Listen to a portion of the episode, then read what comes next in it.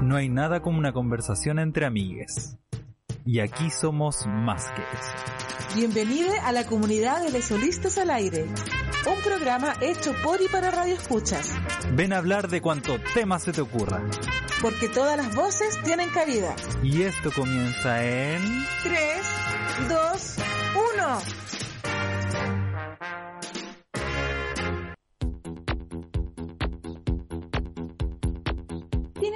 Los códigos utilizados para enviar mensajes desde una nave espacial y los genes de una molécula de ADN? ¿O qué tiene que ver el baile y la miel con la comunicación? La respuesta a estas preguntas es una palabra, la información. Y el hecho mismo de que un solo concepto pueda ligar tantas ideas distintas revela su gran generalidad y poder. Un poder que nos permite tomar un sinfín de decisiones que influyen en nuestra experiencia al transitar por la sociedad del conocimiento en la que vivimos. Entre mayor información manejamos, más jugadas tendremos. La rapidez con la que se generan los datos nos van inundando en un mar de información donde al final no se sabe hacia dónde ir. Pero entonces, ¿cantidad o calidad?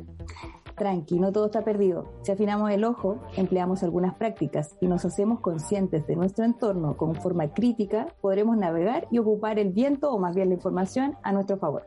Hoy en Les Solistas al Aire ponemos sobre la mesa un kit para sobrevivir a la Internet. Bienvenidos. Hola, hola.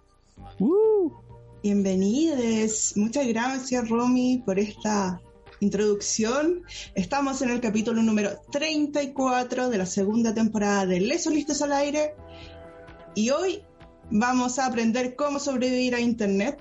Un capítulo muy ad hoc para mí yo muy señora que aprieto lo primero que el primer clickbait, ¿cómo se llama? Yo caigo. Fake news, yo le doy. Así que hoy, por suerte, estoy acompañada con un increíble panel y un experto que nos va a ayudar. Pero antes de revelar todo esto, ah, me, se me olvidó presentarme, mi nombre es Camila. Y les quiero invitar a participar en este capítulo si usted es como yo, que no sabe qué, aparte, qué pasó con Twitter. Si alguien quiere saber y preguntarle a nuestro experto qué pasó con Twitter, hoy es la oportunidad. Tenemos abiertos nuestros teléfonos, como siempre que nos pueden mandar audio al más 569 75111852 y dejar sus comentarios también en YouTube, lo estaremos leyendo. Pero conmigo está Romy. Hola Romy, ¿cómo estás? Hola Cami, bien, ¿y tú? Qué bacán verte desde desde aquí, desde la país de Estación Central hacia, hacia las Suecias. Sí, hasta el primer mundo. Y tenemos con nosotros un invitado increíble, no, ya una voz conocida de la radio. Así que si ustedes han escuchado Holística Radio hace tiempo, van a saber al tiro al escuchar su vocecita quién es. También desde otro norte del mundo, eh, desde las Canadas, junto con la Vivi, por ahí están cerca ustedes dos. Eh, Arturo, Arturo, bienvenidos a Les Solistas al Aire. Un gusto tenerte acá, Arturo. Cambiando la voz así para que no me reconozcan. Vamos a ponerla así. Hola, soy Arturo. Arturichu. Sí, hola, ¿cómo están? primero que todo, muchas gracias, chiquillas, por la invitación. Y por invitación digo que yo me autoinvité hace mucho tiempo y. Desde la casa. y propuse ahí el tema, así que muchas gracias igual por la acogida, porque a mí esto es algo que me interesa mucho hablar y es bacán poder conversarlo con ustedes. Además, la comunidad holística radio son todas unas chiquillas muy bacanas y muy simpáticas y yo les quiero mucho. Así que, bueno, y también, hola Martín, que ya nos estamos salvando antes, pero siempre uno hace este gesto como de no romper la ilusión, ¿ah? de que no, recién nos conectamos. Ah. Claro. Sí, pero bueno, me presento quizás para quienes no me conocen. Yo me llamo Arturo Pérez, soy psicólogo, eh, más no psicoterapeuta, yo creo que es una, una diferenciación importante. Eh, prontamente voy a ser eh, magíster en psicología, en junio me entregan mi, mi título. Vamos, vamos, y, queda poco. Y actualmente, claro, estoy haciendo mi, también mi doctorado en psicología y investigo con redes neuronales artificiales, música y otra parte de cositas. Y bueno, también me dedico mucho a los podcasts. De hecho, pueden escuchar ah. nuestro podcast Hamster Du Machine con la super comediante Rosario Sánchez. Fin del espacio una, publicitario. Una cosa poca. algo, algo, ¿cachai? Algo, algo, ¿cachai? De esto. O hago como que cacho, porque en verdad eh, hay que poner la, la, confianza no hay y hacer sí, Mira, así todos estamos acá, como que nosotros dijimos, hoy no, sí, nosotros podemos hacer radio, podemos hacer radio, mira, aquí, hasta aquí estamos, estamos en un laboratorio. Así que... Sí, con la pura persa, listo, eso es todo lo que se necesita. Sí, es un laboratorio experimental. sí, pero Arturo, ¿quieres contar a nosotros y al público de qué nos vas a hablar hoy? Sí, eh, como bien dijiste tú, eh, lo que queremos entregar hoy día es un kit para la sobrevivencia en el océano de la información. Eh, que básicamente eh, mi idea es poder entregar quizás tres coordenadas para poder ubicarnos, ¿cierto? Y poder, poder empezar a poner atención a la información que uno consume en Internet. Pero antes de eso también quisiera hacer una distinción inicial. Esto es, como dije recién, orientado más a la información, ¿cierto? Ser crítico con las noticias, las cosas que uno lee, más no. Eh, ay, se me tengo pegada esa, ese conector. Más no. Sí, más no. Sí, es como la ropa nueva que uno ocupa si va a ir cada tiempo usando términos. Muy académica mi forma de hablar. No, sino en tanto, yo te decía eso y, nos reíamos. Eh, lo, ya, pero lo que quiero decir, no es eh, lo mismo que la autodefensa digital, que está más orientado al tema del acoso digital que esa es como una primera distinción que quisiera hacer y para eso yo a este grupo de personas no lo conozco, pero me gusta mucho lo que hacen. Eh, las chiquillas de Amaranta ONG tienen un kit de primer auxilio digitales, así que si ustedes conocen a alguien que está en, por ejemplo, en alguna situación de, vulnerabilidad o acoso digital, eh, tienen un kit de, de primer auxilio digitales que también les recomiendo mucho que pueden ir a ver. Eh, que es muy útil, es un gran insumo, y pero bueno, de eso justamente es lo que no vamos a hablar hoy. Porque de lo que no vamos a tratar. Porque esa gente lo habla mejor.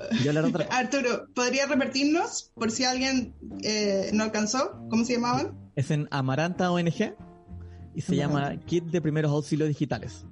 Súper. Supongo que tienen Instagram, Facebook y todo eso. Sí, tienen de todo, página web, todo eso. así que, por ejemplo, no sé, eh, para cosas como filtración de fotos íntimas, cosas de ese tipo. Eh, pero de lo que vamos a hablar hoy día entonces es para sobrevivir en el océano de la información. Y yo pienso en general, esto no es exhaustivo, como que no es todo lo que hay que ver, pero en general yo pienso como en tres coordenadas básicas que uno tiene que fijarse cuando uno está consumiendo información en el Internet. Uno es como de la información en sí misma, que es la calidad de la información. Segundo sería como el medio, la fuente o el origen. Y tercero, también hay que fijarse en nosotros mismos. Esas son como las tres grandes categorías, como la calidad de la información, el medio a través del que lo estoy consumiendo y también mi propio estado como consumidor de información. Son como tres cosas a las que podríamos poner atención. Y este kit se podría decir, Arturo, perdón, es que es como para que no nos pasen gato por liebre, finalmente. Exactamente, para que no nos pasen gato por liebre. sí, y, que de hecho también otra distinción yo creo que es importante que hay que hacer es que ser crítico no necesariamente ser desconfiado. Que a veces como el camino fácil para sentirse una persona crítica es desconfiar de todo. Y eso es un poquito eh, simplón y facilista, y además eh, le abre el camino al fascismo, que esto es algo que conversamos también una vez en un Mercurio, en un Mercurio retrógrado, que pueden escucharlo por Holística Radio. Eh, pero porque en el fondo cuando uno es desconfiado de todas las informaciones, también se destruye el espacio de, de discusión pública en el fondo, cuando ya no podemos confiar en nada, también, bueno, entonces, como ¿de qué me agarro? Y ¿Con qué me quedo, pues, al final? Claro, ¿con ¿Cómo qué me voy armando mi sistema de creencias? Eh. Exactamente, y uno podría terminar creyendo cualquier cosa y o justificando cualquier cosa a propósito de, no sé, eh, de cualquier información que yo leo o que se me aparezca en internet. Pues. Claro, desconfiar de todo también te puede desinformar al final, te, como polarizar. Exactamente. Y yo creo que también esa otra distinción importante que, había, que tenemos que hacer, eh, porque tú mencionabas antes las fake news, eh, en general eso en verdad es como un eufemismo e incluso una reducción de un fenómeno como mucho más amplio, porque una fake news o una noticia falsa, entre comillas, puede ser como tres o cuatro cosas distintas. Puede ser como una mentira, derechamente, puede ser desinformación, que es como campañas de torcimiento de información, ¿cierto? Que tienen un fin particular. Y también puede ser derechamente un error nomás, como alguien se equivocó. Sin claro, intención.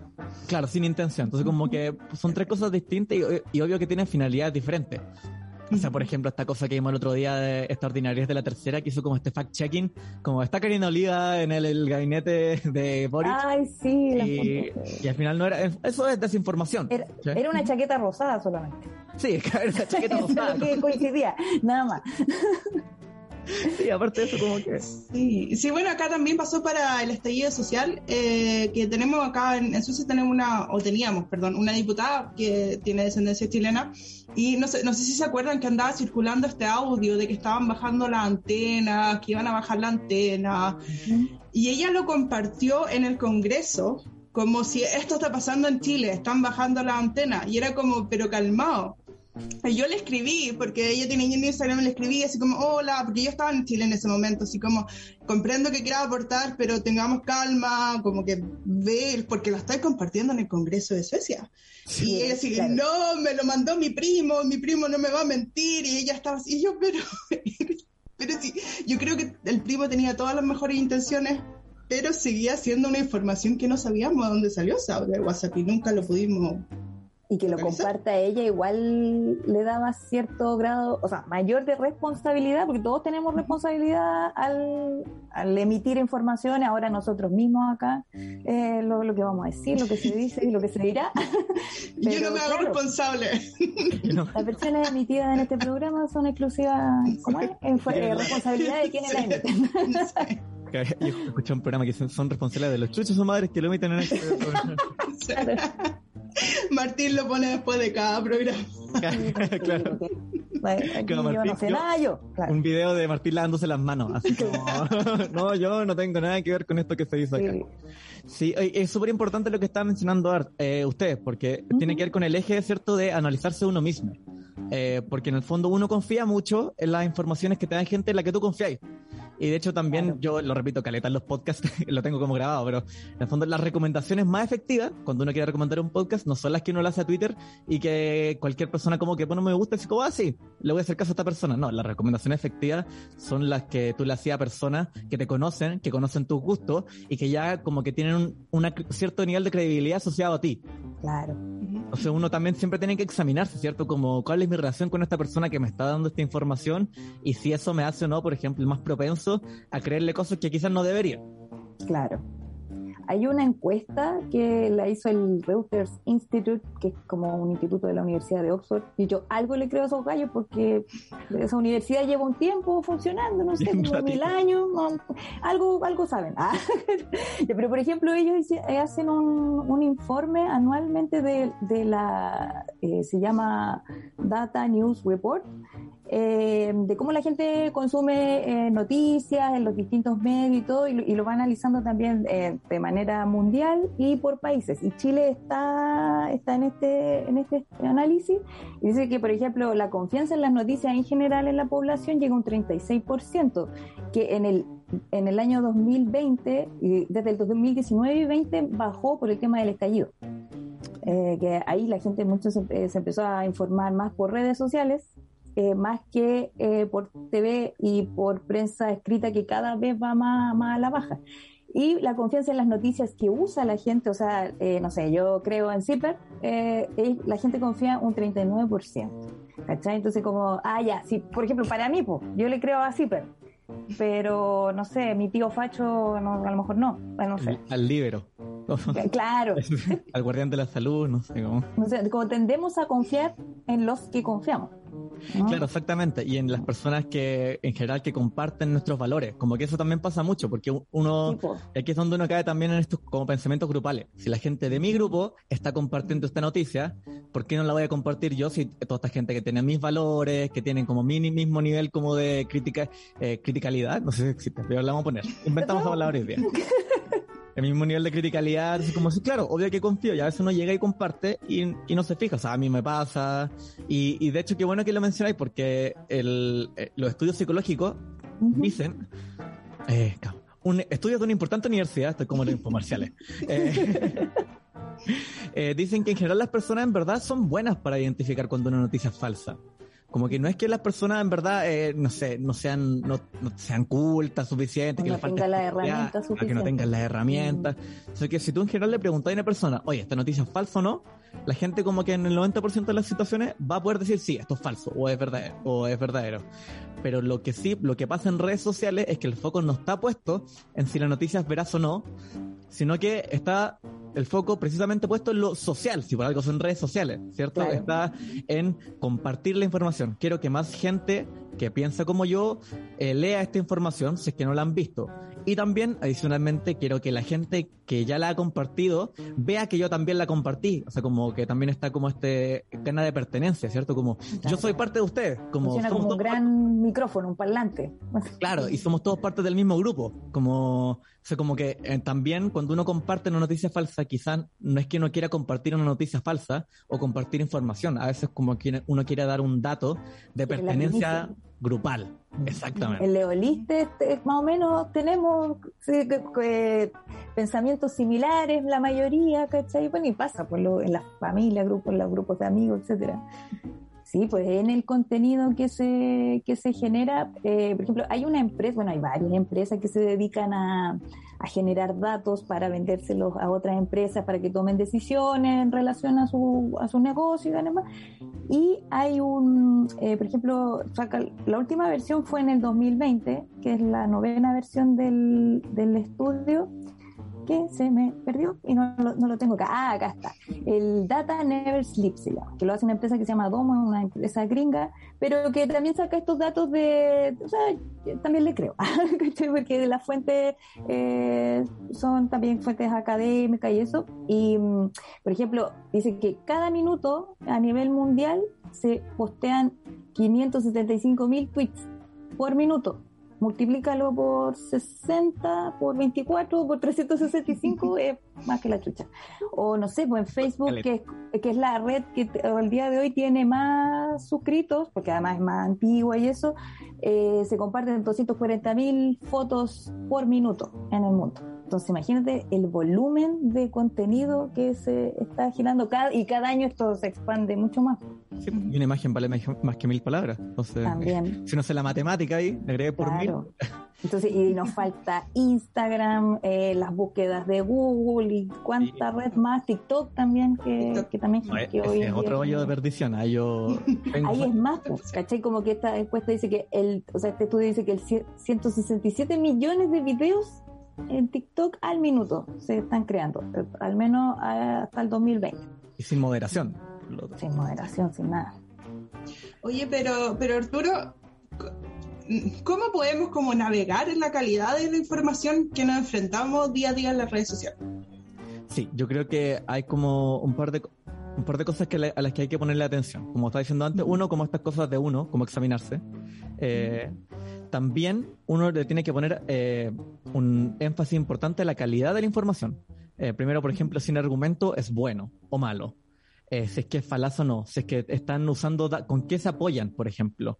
Estoy, y estoy pensando solamente cuando uno está analizando, por ejemplo, un texto. Ni siquiera estoy pensando en la fuente de la noticia todavía ni nada de eso. Solo cuando uno está leyendo un texto, uno igual puede identificar rápidamente si es que el texto de partida está bien o mal escrito. Eh, desde la falta ortográfica, faltas gramaticales, hasta cosas un poquito más como poner la carreta por delante de los bueyes, que es como cuando hacen como estas falacias lógicas, que es como, oye, el piso está mojado, entonces llovió.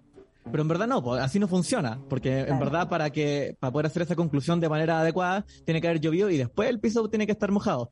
Pero si uno solo ve el piso mojado, puede ser que alguien lo regó, que llovió, entonces como que cuando eh, hacen estos giros de conclusiones, que en la derecha lo hacen mucho, ahora se me escapa como algún eh, algún ejemplo, pero por ejemplo, no sé, eh, no sé, bajó el dólar, ¿cachai? De que eligieron a Boric, y es como, ¿es culpa de Boric o es culpa de los especuladores? O sea, como es un poquito difícil hacer, hacer ese tipo de conclusiones. O sea, como ya. Como que es un juego de lógica al final, de cómo eh, vas poniendo los argumentos en el orden. Exactamente, como que uno tiene que analizar los argumentos, entonces, y también los datos, porque muchas veces eh, la gente pone como datos y de partida son falsos. Eso es, es como la, la, parte más fácil de verificar, ¿cierto? Cuando el dato es mentira. Y, y de dónde sacan el dato. Si es que las fuentes eh, fidedigna o si es que existe, porque también a veces dicen, no, fuentes han dicho y vaya a las fuentes han dicho y las fuentes han dicho te lleva a otra noticia que dice lo mismo que fuentes han dicho y retrocedís como 300 noticias y nunca está el origen del dato. ¿De dónde salió esto? Yo lo hago mucho, bueno, yo en mi quehacer diario y real, ah, soy bibliotecaria y eh, copio y pego en el buscador de Google, eh, entre comillas, eh, esta frase, un párrafo, etcétera. Entonces a veces me pasa que me aparece en distintos sitios. Entonces ya, ¿de dónde salió esto? O sea, no es ese entonces desde donde yo lo estoy tomando. O sea, hay alguien que lo copió y lo pegó, lo copió y lo pegó hasta que llega. Entonces ahí la pega es buscar quién dijo esto y a veces es súper confuso. Entonces, claro, cinco sitios que dicen lo mismo pueden ser la fuente. La, Claro, y yo creo que otra cosa importante que tú estás mencionando acá y que lo hemos tocado tangencialmente, pero es el tema de las fuentes. Eh, ¿Quién lo dice? ¿Desde dónde? ¿Con qué pretensiones? ¿En qué lugar se enamoró de ti? Pues qué viejo. esas, son las preguntas que hay que hacer. Pregúntale. Eso. Eso, oye, es que la vamos a tener que transformar en un, en un En un mantra. En un mantra, pregúntale. Pregúntale. que dedica el tiempo libre. ¿De dónde sacó y esa, esa, información y que no son pura falacias? Claro, exactamente. Por ejemplo, si, tú leís una, una columna de Axel Kaiser, entonces, vaya, vaya, como pregúntale, como, ¿en qué, ¿a qué dedica el tiempo libre este weón? Como,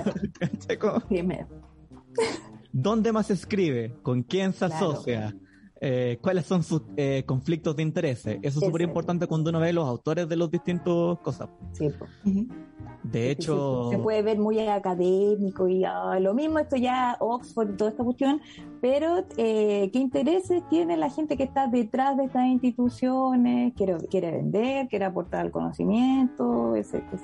Claro, y, y quizá otro insumo para ser críticos con, estos, con estas cosas que son como estudios de grandes universidades, que uno siempre puede fijarse, ustedes fíjense en cuál es la muestra de ese estudio. Porque muchas veces los gringos en estudios que les gusta concluir cosas del mundo completo y en verdad son estudios hechos con estudiantes universitarios, o sea, como con gente como mega educada y con mucha plata. O sea, como que no sé si eso se puede extrapolar. Muy limitado, claro, a, la población en general. Exacto, entonces como que hay que ser súper cuidadosos con eso también. Igual para hacer toda esta pega de todo, eh, hay que tener tiempo, considerando también que hoy en día la mayoría de las personas nos informamos a través de un, de un celular, más que del computador. Porque a, mí, a mí igual me pasa eso de que no, yo ni ocupo el buscador en el celu. Cosas, cuando quiero como cosas muy ocultas que no queden en, en el compu de la pega, ya ahí busco cómo plantar marihuana, no sé. Pero caché como pero hacer todo esta, esta, estos contrastes eh, toma tiempo también y recursos, tienes que tener tiempo. Eh. sí, pues, yo creo que hay también como un consejo importante que uno puede darle a nuestros queridos audioespectadores, eh, es que quizás no es tan importante, por ejemplo, darse siempre el tiempo de ver la cosa, pero de pronto quizás no compartirla. Con eso quizás basta un poquito mm. para hacer como el cortafuego de la desinformación. Como, bueno, si no nos vamos a dar el tiempo, quizás lo puedo leer, y quizás lo puedo analizar después y quizás no lo comparto al tiro. Preguntarnos, ¿por qué quiero compartir esto al tiro? ¿Para darme color? ¿O en realidad porque, claro, para que la gente piense que soy tan informado informada? ¿O en realidad quiero como aportar al, al, discurso al, o al, debate? Claro, sí. Hay un término incluso que se llama, en, en Gringolandia le dicen virtue, virtue signaling. Es como la bengala de la virtud. Es que en el fondo que pasa mucho con los aliados, ¿eh? como eh, que es como que, no sé, compartir una funa, que es para decir, sí, miren, yo soy igual de virtuoso que ustedes, como a, propósito de lo que estamos mencionando antes. yo soy del pueblo. no, sí, o, yo estoy de construide, ¿cachai? Como, no sé, como querer dar ese tipo de señales. Creo que eso también siempre hay que tener cuidado con eso. Y no solo para con lo otro, ¿ah? eh, con uno mismo también. Si no, no me quiero poner bíblico, pero siempre hay que no hay que mirar la paja en el ojo ajeno y, y no la digan. No, y que nace la primera piedra y todas esas cosas. Sí, no, Para el mismo estallido social acá en Chile, pues, ¿caché? Como que ahí hubo un boom de de fact-checking, que es como corroborar las noticias, que era una disciplina en periodismo un poco eh, no tan no tan popular, pero que, que, claro, o sea, lo hacían, pero tampoco era tan conocido, y desde el estallido en adelante hubo como un boom de gente que se empezó a dedicar a hacer esto para contra, contrarrestar y contrarrestar, no que ver, para, para comparar eh, noticias que salían a cada rato, en minutos, entonces ahí era súper confuso porque, no sé, yo recuerdo así, oh, están, los pacos están disparando en la esquina de no sé qué, yo lo publicaba, porque sabía que conocía a gente que eh, transitaba por ahí, pero al final alertaba a las personas porque era mentira y, te caí muchas veces en eso también. y también pasan como estas cosas de como estos efectos de, mm, como que la gente se sea como sé, está faltando el pan, ¿cachai? Y de repente, y la gente Ya, sale y, y es como una profecía autocumplida, porque, ¿cachai? Que en, en verdad no faltaba pan, en verdad lo estaban reponiendo y justo llega hasta la hora que, pero como Claro. pasó eso, eh, la gente va Historia y- masiva. historia masiva, ¿cachai? Y, Claro. y se acabó el pan. Sí. Oigan, chiquillos, si me puedo tomar aquí un segundo para leer los comentarios de YouTube que me han llegado. Mm. Eh, bueno, Vivi saludando desde las Canadás, tu vecina, Arturo. Vecina Vivi. Y eh, Rodrigo dice, por fin tengan tiempo para verlos en vivo. Yeah. Sí, Rodrigo, sí, siempre está trabajando a esta hora, Rodrigo. que- Sí, ahí está haciendo cosas ricas de chocolate. Sí, sí, muy bueno. Y Carito White dice, es bueno preguntarse quién gana con esta información y también quién gana plata con que yo crea esta información. Uf, sí. Y los más que ahora, po. Ahora sí de la cantidad de Twitter más, ¿cacharon? ¿Cuán- ah, Loco, así, ah, me voy a comprar un Twitter. Me voy a comprar un Twitter, ahora no tengo Twitter. ¿Cuánto? Como 44 mil millones. No sé, una cifra que no alcanza a procesarse, como que que nunca, nunca pen- ganaremos. nunca voy a ver esa cantidad de plata en mi vida. O sea, podría vivir 300 veces y jamás voy a ganar eso. Como que me recuerdo la escena de Breaking Bad de, del tipo acostado en una cama de billetes. Algo Ya. así será más o menos. Claro. Yo creo que, Pero que... mm, sí, como Perdón, volviendo Arturo. quizá algo que había hecho la, la Romy antes, em, por ejemplo, eh, hoy en día interactuamos mucho a través de las redes sociales. Con, con el internet. Que creo, creo, creo que es igual algo que hay que empezar como a pensarlo, porque en el inicio del internet, uno como interactuaba con el contenido web, uno tenía que saberse la dirección de una página y poder buscarla. Y para poder llegar. Y a través de una página tú llegabas a otra, que era mucho más como un proceso casi que de boca a boca virtual. Posterior a eso llega como esta era una segunda era internetística, podríamos llamarle, eh, que es la época de los buscadores. Que es la época en la que uno empezó a interactuar con Internet, ya no a través del Internet solo, sino que a través de Google. Entonces Google era el que manejaba eh, cuáles son las cosas que uno primero veía y que ve todavía. De hecho, hay, hay un libro muy bueno que se llama Algoritmos de opresión, que hablan de, de cómo ciertos los algoritmos de relevancia que intentan buscarte, no sé, lo que más te importa a ti, eh, pero que en verdad eh, afectan desproporcionadamente a las comunidades minoritarias. Por ejemplo, este es un ejemplo que es brutal, eh, que si tú pones como jovencita latina en, en, en Google, lo más probable es que te salgan eh, resultados pornificados. Lo que significa que la comunidad de mujeres latinoamericanas es una comunidad que está pornificada a nivel mundial, ¿cachai? Y eso es, es un impacto súper grande que uno, uno en general pasa piola, pero no sé, la autora del libro dice que lo buscó, ella quería hacer, no sé, un trabajo de la escuela con su sobrina y empezó a buscar este tipo de cosas y le apareció esto. Y fue como, concha su madre, como cualquier niña puede llegar y buscar esto en internet y le, le ocurre esto. Y esto no es por culpa de necesariamente del contenido web, sino que el algoritmo de relevancia identifica que esto es lo que lo más probable que una persona podría querer encontrar. ¿Y bajo qué criterio? Probablemente bajo el criterio de que también al buscador le genera más plata, porque mientras, mientras más gente le sirve, entre comillas, eh, más lo usan y más plata ganan porque te pueden servir anuncios como por el ladito. Sí, No pues sé. si uno busca el mismo término en distintos buscadores, no te sale la primera, el primer resultado no siempre es el mismo. ¿cachai? Yo a veces la pega ocu- ocupo eh, eh, Edge de Microsoft o acá más eh, Chrome o el Firefox y no siempre son iguales, casi nunca son iguales los primeros resultados, el orden. Sí, pues, y en general, por ejemplo, ahora ocupo el DuckGo, así como pato, ir, DuckGo, Ujú. eh, que es como un buscador un poquito más independiente. Claro. Pero ahí también uno igual eh, es raro, porque uno igual está acostumbrado a los, tipos de resultados que te tira Google. Y Google Sí, como que igual te lee la mente un poquito. la Porque, estructura mental, cómo están organizados, ¿cachai? Entonces es más familiar para uno. eh, Sí, pues, y a propósito de lo que decía antes también, que los metadatos, si Google recolecta un montón de metadatos de tus Ujú. conductas online, de dónde estáis, qué buscáis, eh, no necesariamente el contenido específico, pero datos acerca de a qué hora buscáis qué cosa, ¿cachai? Cada movimiento que, pues, esto es igual que los crímenes y todo, cada movimiento que to- cada cosa que tocaste va dejando información y eso eh, determina Google por lo menos, eh, bueno, y los buscadores en general, el, algori- el algoritmo, qué resultados te va a tirar. Lo Sí, mismo sí. pasa con las redes, yo cacho, pues, con Instagram. que- Es, es peor todavía, porque lo que pasa entonces con las redes, que esto es como parte del eje como de las fuentes de información, ¿cierto? Que a las que uno tiene que ponerle atención. Ujú. Eh, pasar que las redes sociales, ¿para qué están diseñadas? No están diseñadas para darte el mejor resultado de búsqueda. Que por último el buscador de Google tenía la pretensión o como hace la demanda de ser relevante para ti en tu día como una buena información. Pero las redes sociales no tienen esa finalidad. Las redes sociales tienen la finalidad de mantenerte dentro de ese espacio de redes que sociales. Consumo, que consuma, que consuma. Exacto, que estés consumiendo. es como el, el, el, dealer que te da la primera, la primera gratis. Y yo digo que es un mito porque a mí jamás nunca nadie me ha ofrecido otra gratis estoy... le tengo una, una, queja que tengo con mi mamá porque me dijo que siempre me iban a ofrecer la primera vez gratis. Nadie nunca ha hecho eso. Hasta ahora nadie lo ha hecho. Terrible. Tenés que ir a Valpo, Arturo. Ahí, ahí, ahí un mar. No sé, no sé qué, qué hay estado haciendo toda tu vida. Mucha, que quizás soy demasiado perno, quizás es mi problema. Pero bueno. Eh... A Chile te invitamos. por favor, por favor.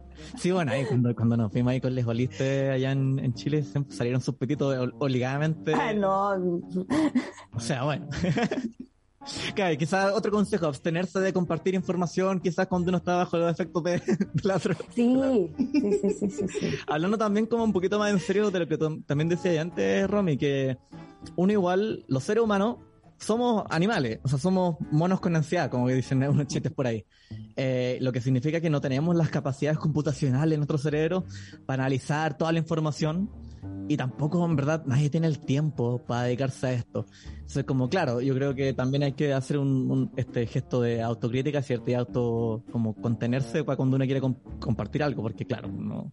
También es algo conductual, el tema de cómo, sí, hay una, mm, es, ella es periodista y educadora que se llama Esther, no sé cómo se dice su nombre, su apellido, Wosiki este Bueno, ella es eh, vicepresidenta del Creative Commons, que es una organización sin fines de lucro que se dedica a promover el acceso y el intercambio de cultura, pero de así abierto, ojalá no pagado, pero todo legal.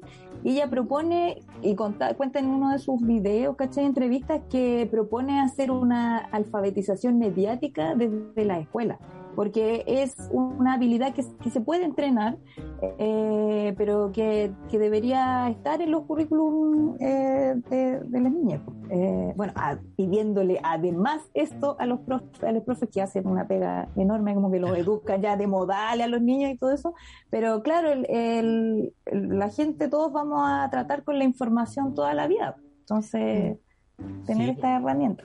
O sea, yo creo que la clase de computación, no sé cómo estarán haciendo ahora, pero por lo menos en mi época, eh, dos horas haciendo un correo electrónico. Pues, bueno, sí, me, me por lo menos usar los comandos de Google para buscar mejor.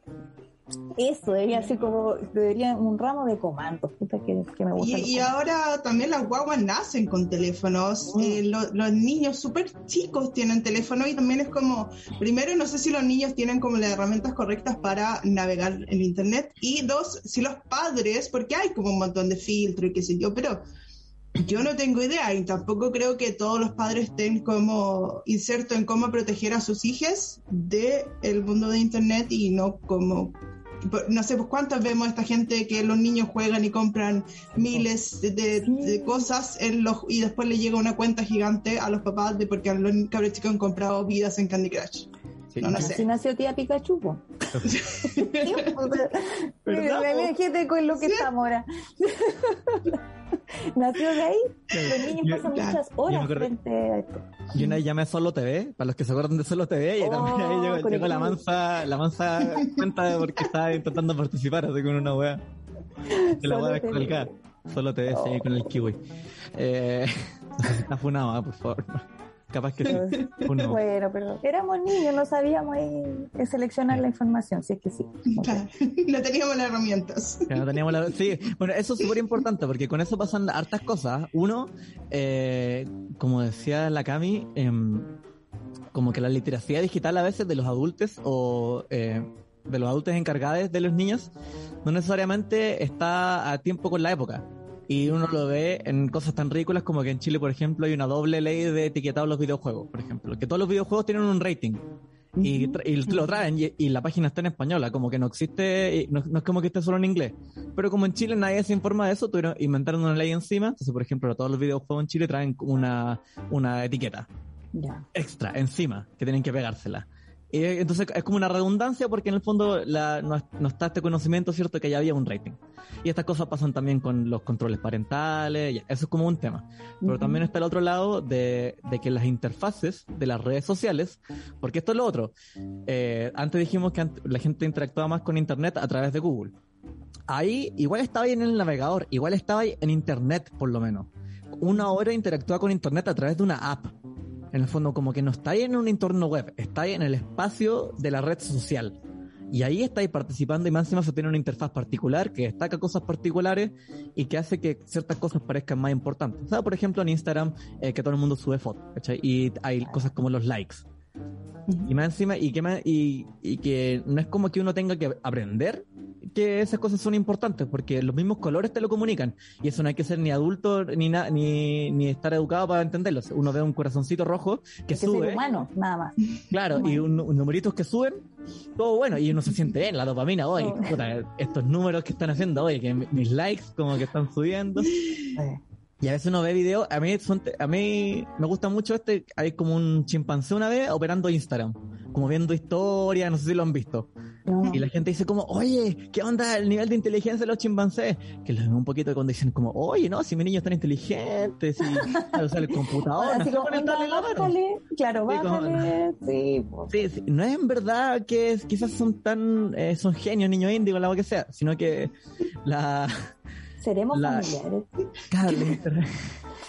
la, interfaz está hecha para que para que tú le, la operes intuitivamente. Entonces la interfaz es la que te guía, es la que te, para ponerme conspiranoico, es la que te domina. Claro, pero la arquitectura de la información. Que le, Exactamente. Ah, pero es muy educada, yo no tengo... Todo lo que estudié hace 12 años, nunca pensé que me iba a servir para Pero igual han habido intentos de Instagram, como muestra que han tratado de sacar los likes, o que ya uno no puede ver cuánta gente te da, da like, pero parece que siento que al final igual vuelven a la forma original. Sí, es que yo creo que cuando uno está acostumbrado a que, el, eh, que ese entorno funcione de una manera, como que nada, no hay, mucho que hacerle. Y aparte, es como eh, es un poquito adictivo, ¿se cacha? Así como a quién no le gusta recibir likes. Como que es emocional, o sea, a quién no le gusta recibir también, eh, ¿cómo se dice? Halago, ¿cachai? Que te digan, oye, que te dicen acá, ¿cachai? Y eso es lo que es un like, pero es más rápido incluso. Eso es también el, recordando que Elon Musk se compró un, un Twitter, eh, que como que la comunidad de, usuarios parece que estaba como bien preocupada porque pensaba, se especula, se especula que van a cambiar las políticas de como de funcionamiento, de moderación, que, que más o menos iban a tener un poco que ver con la, el pensamiento de este gallo pero parece que eh, Elon Musk todavía no va a tener, a pesar de que lo compró, todavía no va a tener injerencia hasta seis meses más en las políticas de, Twitter. Así que igual podría ir, cambiando el valor de Twitter, porque ¿qué, ¿qué, pasa si mucha gente se va porque el dueño es Elon? Sí, pues, bueno, ahí la, gente que me quiera encontrar me puede encontrar en Mastodon también. Eso. A los que se han ido, que se han ido para ese lado. Eso igual tiene que ver mucho en cómo, eh, eh, de nuevo, cómo, qué tipo de información va a correr por ese, por ese canal. eh, sí, porque yo por lo menos no uso Twitter porque siento que me, es, mucho dato y al final me, me, voy a abrumar y no sé cómo ocupar esa voz. Pero tengo la percepción de que la gente que usa Twitter es como muy informada y, como que ahí están las primeras noticias, no sé, pero eh, aquí nuestro radio cambia los dueños. Sí, aquí en, YouTube está, está, está, aquí están intenso hablando sobre Twitter. Y Carito dice que fueron 44 billones que, que costó billones. Y dice, lo más chocante es que Twitter no tiene ganancias, no hacen plata, es una concentración de información y al final da poder. Por eso Elon se lo compró. Y, claro, y la Bibi dice que ha intentado dos veces entrar a Twitter y nada, es como entrar a una carretera de alta velocidad con info, odio, funas, todo demasiado porque ya le basta con la vida misma. Sí, es eso, eso es lo que me pasa. Eh, excelentes palabras, porque en verdad es como una carretera de alta velocidad. me representa mucho, sí. Yo ocupo mucho Twitter y a veces como cuando tengo mucha pega, eh, no lo miro como en dos días y cuando digo no lo miro es que lo miro, no sé, diez veces nomás. en vez de 300. y ya cambió el mundo entero. sí, es como que no me puedo subir, como que tenéis que esperar a que, a que, llegue el lunes de nuevo para que se renueve el ciclo de noticias. Como, claro. ¿Cuál es la fuga? ¿Cuál es la pelea de la semana? La polémica, que el presidente Boris, no sé. Sí, yo así me entero de todas las peleas que existen en, en Chile, me entero yo por Twitter. Sí, yo claro. sé, me enteré por, me enteré por la prensa, me enteré por Twitter. Sí. No, y es que también ponerle atención como eh, la importancia que cobran estas redes sociales, quienes las dominan también, sobre todo, volviendo a otra cosa también que dijo la Romy antes, que eh, la gente hoy en día desconfía mucho más de los medios tradicionales y, y está confiando más en los medios eh, como estas redes sociales. Y decir medio independiente, pero en verdad no son independientes. Confío en Holística Radio. y por favor, confío en Holística Radio. Que... que un medio extremadamente reputable, ¿no?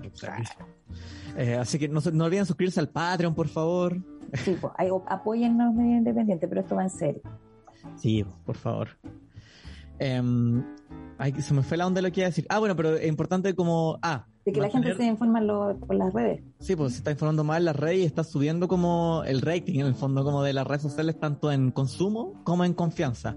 Y, y bajando al revés al otro lado de consumo y de confianza de los medios tradicionales. Y también hay que ponerle eh, como ojo a eso, que yo encuentro que está bien si los medios tradicionales igual son bien callamperos. O sea, como... Callamperos y quiénes son los dueños también. ¿Cachai? Como qué intereses tiene, quién, tan de, qué está de, quién está detrás de esto.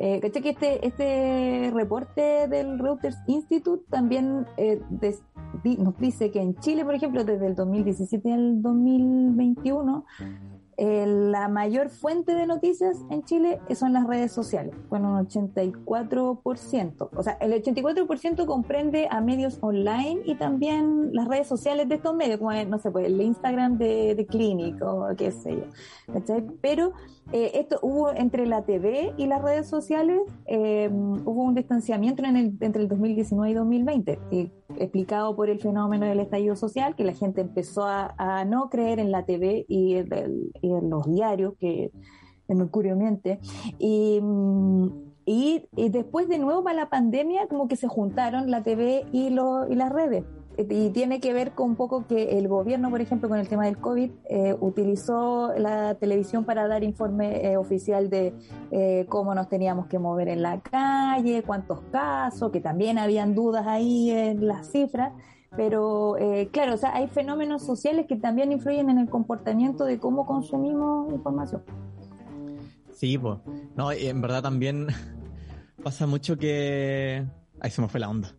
Estaba, estaba, intentando alargar como no sé, visto de Mike, Michael Scott cuando me dice, no, a ese, junto palabras, no, a ver si es que llego en algún momento. Sí, no, esto del, dale nomás tú. No, no, dale nomás tú. Mientras no, que, me hizo esas cifras, ¿cachai? Me hizo recordar que para el estallido, eh, lo vi, fue como, no sé, pues dos, dos días previo al cuando quedó la cagada, como el 20, 21, había en Plaza de Dignidad una reportera, ¿cachai? Y se, ya empezó a reportear y el camarógrafo y empezó a acercarse la gente, como a rodearla, a rodearla, y le gritaban, diga la verdad, diga la verdad. Y la niña empezó como a encogerse, ya así como que de verdad fue súper eh, agobiante para ella, ¿cachai? Como, eh, y fue impresionante, a mí me impresionó por lo menos en ese momento, porque sí, está bien, no creemos en la TV, que, ¿cachai? Pero pero eh, la reacción de la gente. Y este 8M en la marcha en Santiago también echaron una periodista del 9, del Megavisión. No la dejaron hacer el despacho, así como chao, prensa pacifista y todo. Entonces se nota el, el, el de la gente con los medios. Sí, y yo creo que también eso es como algo importante en lo que nos podemos empezar a fijar también para seguir dando como coordenadas, es que cuando uno está en el océano de la información, evidentemente la elección de qué muestro, cómo lo muestro y a quién se lo muestro y qué espacio le estoy dando, es, es una, una elección que no es inocente y que no, y que no es como, eh, ¿cómo se dice?, eh, objetiva, ni que en el fondo que no tenga un discurso detrás. Siempre lo tiene. Claro. O sea, como que también siempre hay que poner atención a eso, como es, no sé, ahí voy a, obviamente nosotros pensamos así, pero por ejemplo, cada, cada vez que en la noticia ponen una, una, nota sobre las marchas, siempre no se ponen un, como una camioneta atrás quemándose. La camioneta puede haber sido de hace 300 años y de puede haber sido otro país, pero da lo mismo, esa es la foto que ponen. ¿Cachai? Claro, como... Hasta la música de fondo, po. ¿cachai? Como... Entonces, uno tiene que fijarse también en el tono del relato. Eh, no necesariamente eso significa que todo lo que esté dentro de ese discurso, por ejemplo, es falso, pero obviamente hay que ponerle atención. Claro. Veo que tenemos dos audios. Sí, dice Martín. Tenemos dos Martín. audios. Dice, "Ey, Martín, ¿podemos ir con los audios? Me toco la oreja como si Martín me estuviera diciendo. Aló, aló. Hola chiquilles. Oye, yo tengo una pregunta para el experto del panel. Eh, cachando y considerando que estamos ya viviendo en una época súper turbulenta acá en Chile eh, con respecto a los fake news que coexisten para la convención constitucional y el proceso de la convención y sobre todo el voto de salida que es ahora, eh, yo tengo una pregunta. Eh, si ya está instalado este esta patología del fake news, llamémoslo así, eh, ¿cómo hacemos nosotros como usuarios para ir en contra de esto que ya está instalado? ¿Cuál es, eh, no sé, pues sácate un, un consejo para combatir el fake news? Yo lo comento en estricto rigor con respecto a la convención constitucional. Eso, disculpen lo pegado el tema, pero me interesa. Un beso, panel, a todas, a todas. Grande sea. Gracias, Evita. Es un experto constitucional en Leoliste. O sea, ya a esta altura, sí. No sé, vayan a revisar si es que no lo han escuchado ya los especiales constitucionales que... Ah, pero Sí. están- Es están nuestro delegado, delegado presidencial. Claro. Eh, sí, eso, eh, es una excelente pregunta. Eh, mucho- muy, ¿cómo se dice? Espontánea. Yo no se la mandé. No, mentira, es verdad. Que, es verdad que fue espontánea, es verdad. Eh, Súper buena. Yo en general como que pens- pensemos también dónde compartimos estas noticias, ¿cierto? Como en las redes sociales en general. Entonces mi consejo en general es más como tirado para ese lado. Eh, quizás número uno, em, todo lo que dijimos antes, todo lo que hemos dicho este capítulo, eh, eso. en todo eso. Y todo eso, como fijarse en todo eso. Pero más allá de eso, cuando uno quiere eh, denunciar, por ejemplo, una noticia falsa, como por ejemplo este fact-checking ordinario de la tercera el otro día, lo peor que uno puede hacer es retuitearlo, por ejemplo, y comentarlo, porque ahí le estáis dando visibilidad de nuevo y estáis expandiendo la noticia, la estáis amplificando para denunciarla. Yo sé que desde la sensación interna de uno y de la rabia del momento, uno llega y comparte, ah, tu concha de tu madre", y, y al final igual la, le sirve al medio porque la gente va a hacer clic y van a entrar y un clic pueden ser un peso que ganen por la gente, por cada una persona que vea una noticia, pero pucha, si llegamos todos enojados en la noticia, igual van a ganar 500 lucas eh, de una por una noticia que ha sido falsa y que no aportó nada, pero bueno, y la compartimos en ese momento. Quizás eso es como lo primero. Eh, ojo ahí también en el estado en el que estamos compartiendo la noticia y cuidarnos mucho de no amplificarla. Y segundo, nosotros en, un podcast que tenía antes, que se llama, que yo, que se llamaba Sin Sentido Común, junto con otros dos amigues y otra amiga, filósofos y psicólogos, eh, recomendamos mucho el sándwich de la verdad de George Lakoff. Nosotros te- tenemos una gráfica también que la podemos compartir después. Que en el fondo, eh, si uno quiere denunciar una mentira o una noticia falsa, uno tiene que partir con la verdad, con el, con el dato real, entre medio poner el dato falso y recalcar al final de nuevo por qué es falso y en el fondo el por em, sí eso por qué es falso y en el fondo como apoyarse con datos también ahí. Hacer como este sándwich como la Ah, información acorralar correcta. la mentira. exacto acorralar la mentira. Entonces que lo que más espacio ocupe también en el mensaje y en la web sea el mensaje verdadero y no el mensaje falso Mm. Me hiciste recordar el- esa campaña que hubo para las elecciones presidenciales de no mencionar a casa, claro para que no se expandiera información sobre él. Y sobre la pregunta que mandó Seba, eh, hay un Instagram que se llama arroba contexto factual que está dedicado exclusivamente a hacer fact-checking fact -checking, eh, del proceso constituyente. Está dedicado solo a eso. También puede ser un- una herramienta eh, temática muy específica eh, sobre, sobre el proceso para, para ir, ir viendo que es verdad que es mentira. Claro, sí, ese, ese es otro súper buen dato, pues, como tener páginas de confianza como la que mencioné, la neta también sigo yo de repente, Ya. que es bastante buena, y bueno, también me informo harto, yo nos conocíamos de antes con la convencional Cristina Dorador, también ahí me informo mucho por Twitter que todas las cosas que está posteando. Y es siempre- heavy lo de la convención porque, o sea, la cantidad de información que se genera a cada rato por cada persona que está participando ahí, las polémicas, lo que sí, lo que no, eh, lo que se que está generando en el documento de, de la Carta Magna, es mucha información que está difícil abordarla, Sí. agarrarla. imposible, o sea, o sea, ni, los más leuleos yo creo que están como tan al tanto. Además que va muy rápido, que queda poco tiempo, los medios también hacen su, otra vez la, la televisión, de que queda poco tiempo, no van a terminar, o sea, yo lo veo en las opiniones de mi familia, ¿cachai? Como la gente más mayor que no ocupa las redes sociales tanto, además Facebook, así, eh, oye, no han avanzado nada, esa es como la, la opinión, ¿cachai? Están como no van a alcanzar, se la llevan puro peleando, pero claro, después todas estas creencias están influenciadas por, por los medios que cada uno consume.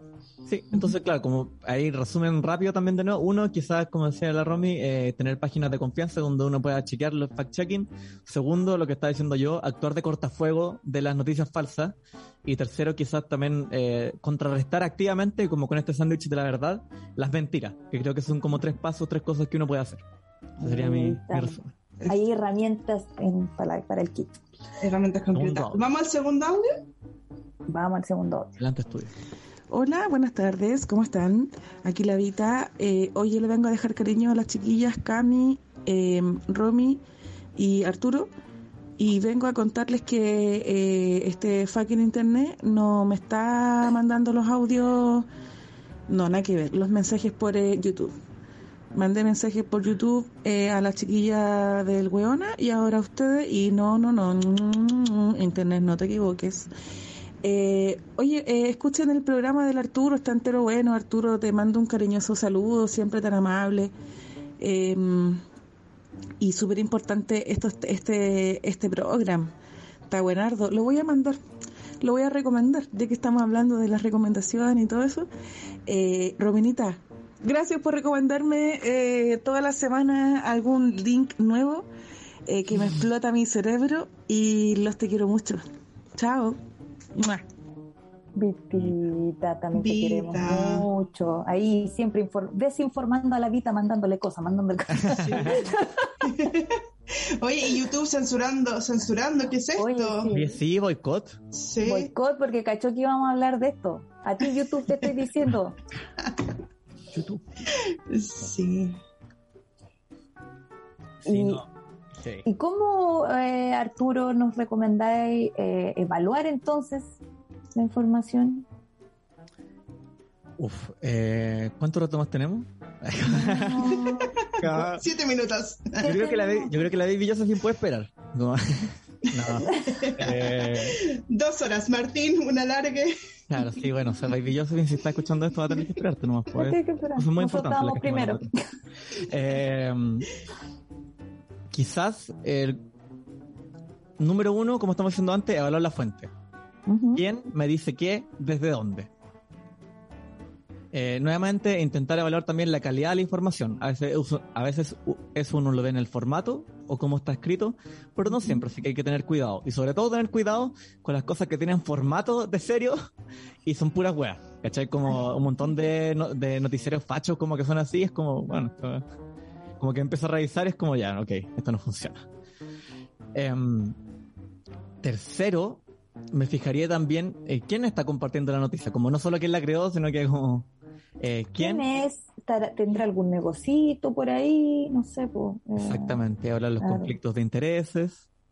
Em, como el Matías del Río, que era como sostenedor de colegio y bueno, él es periodista y, tenía vitrina en un medio, entonces tenía, tiene un poder más o menos para, para poder ahí recolectar plapipla.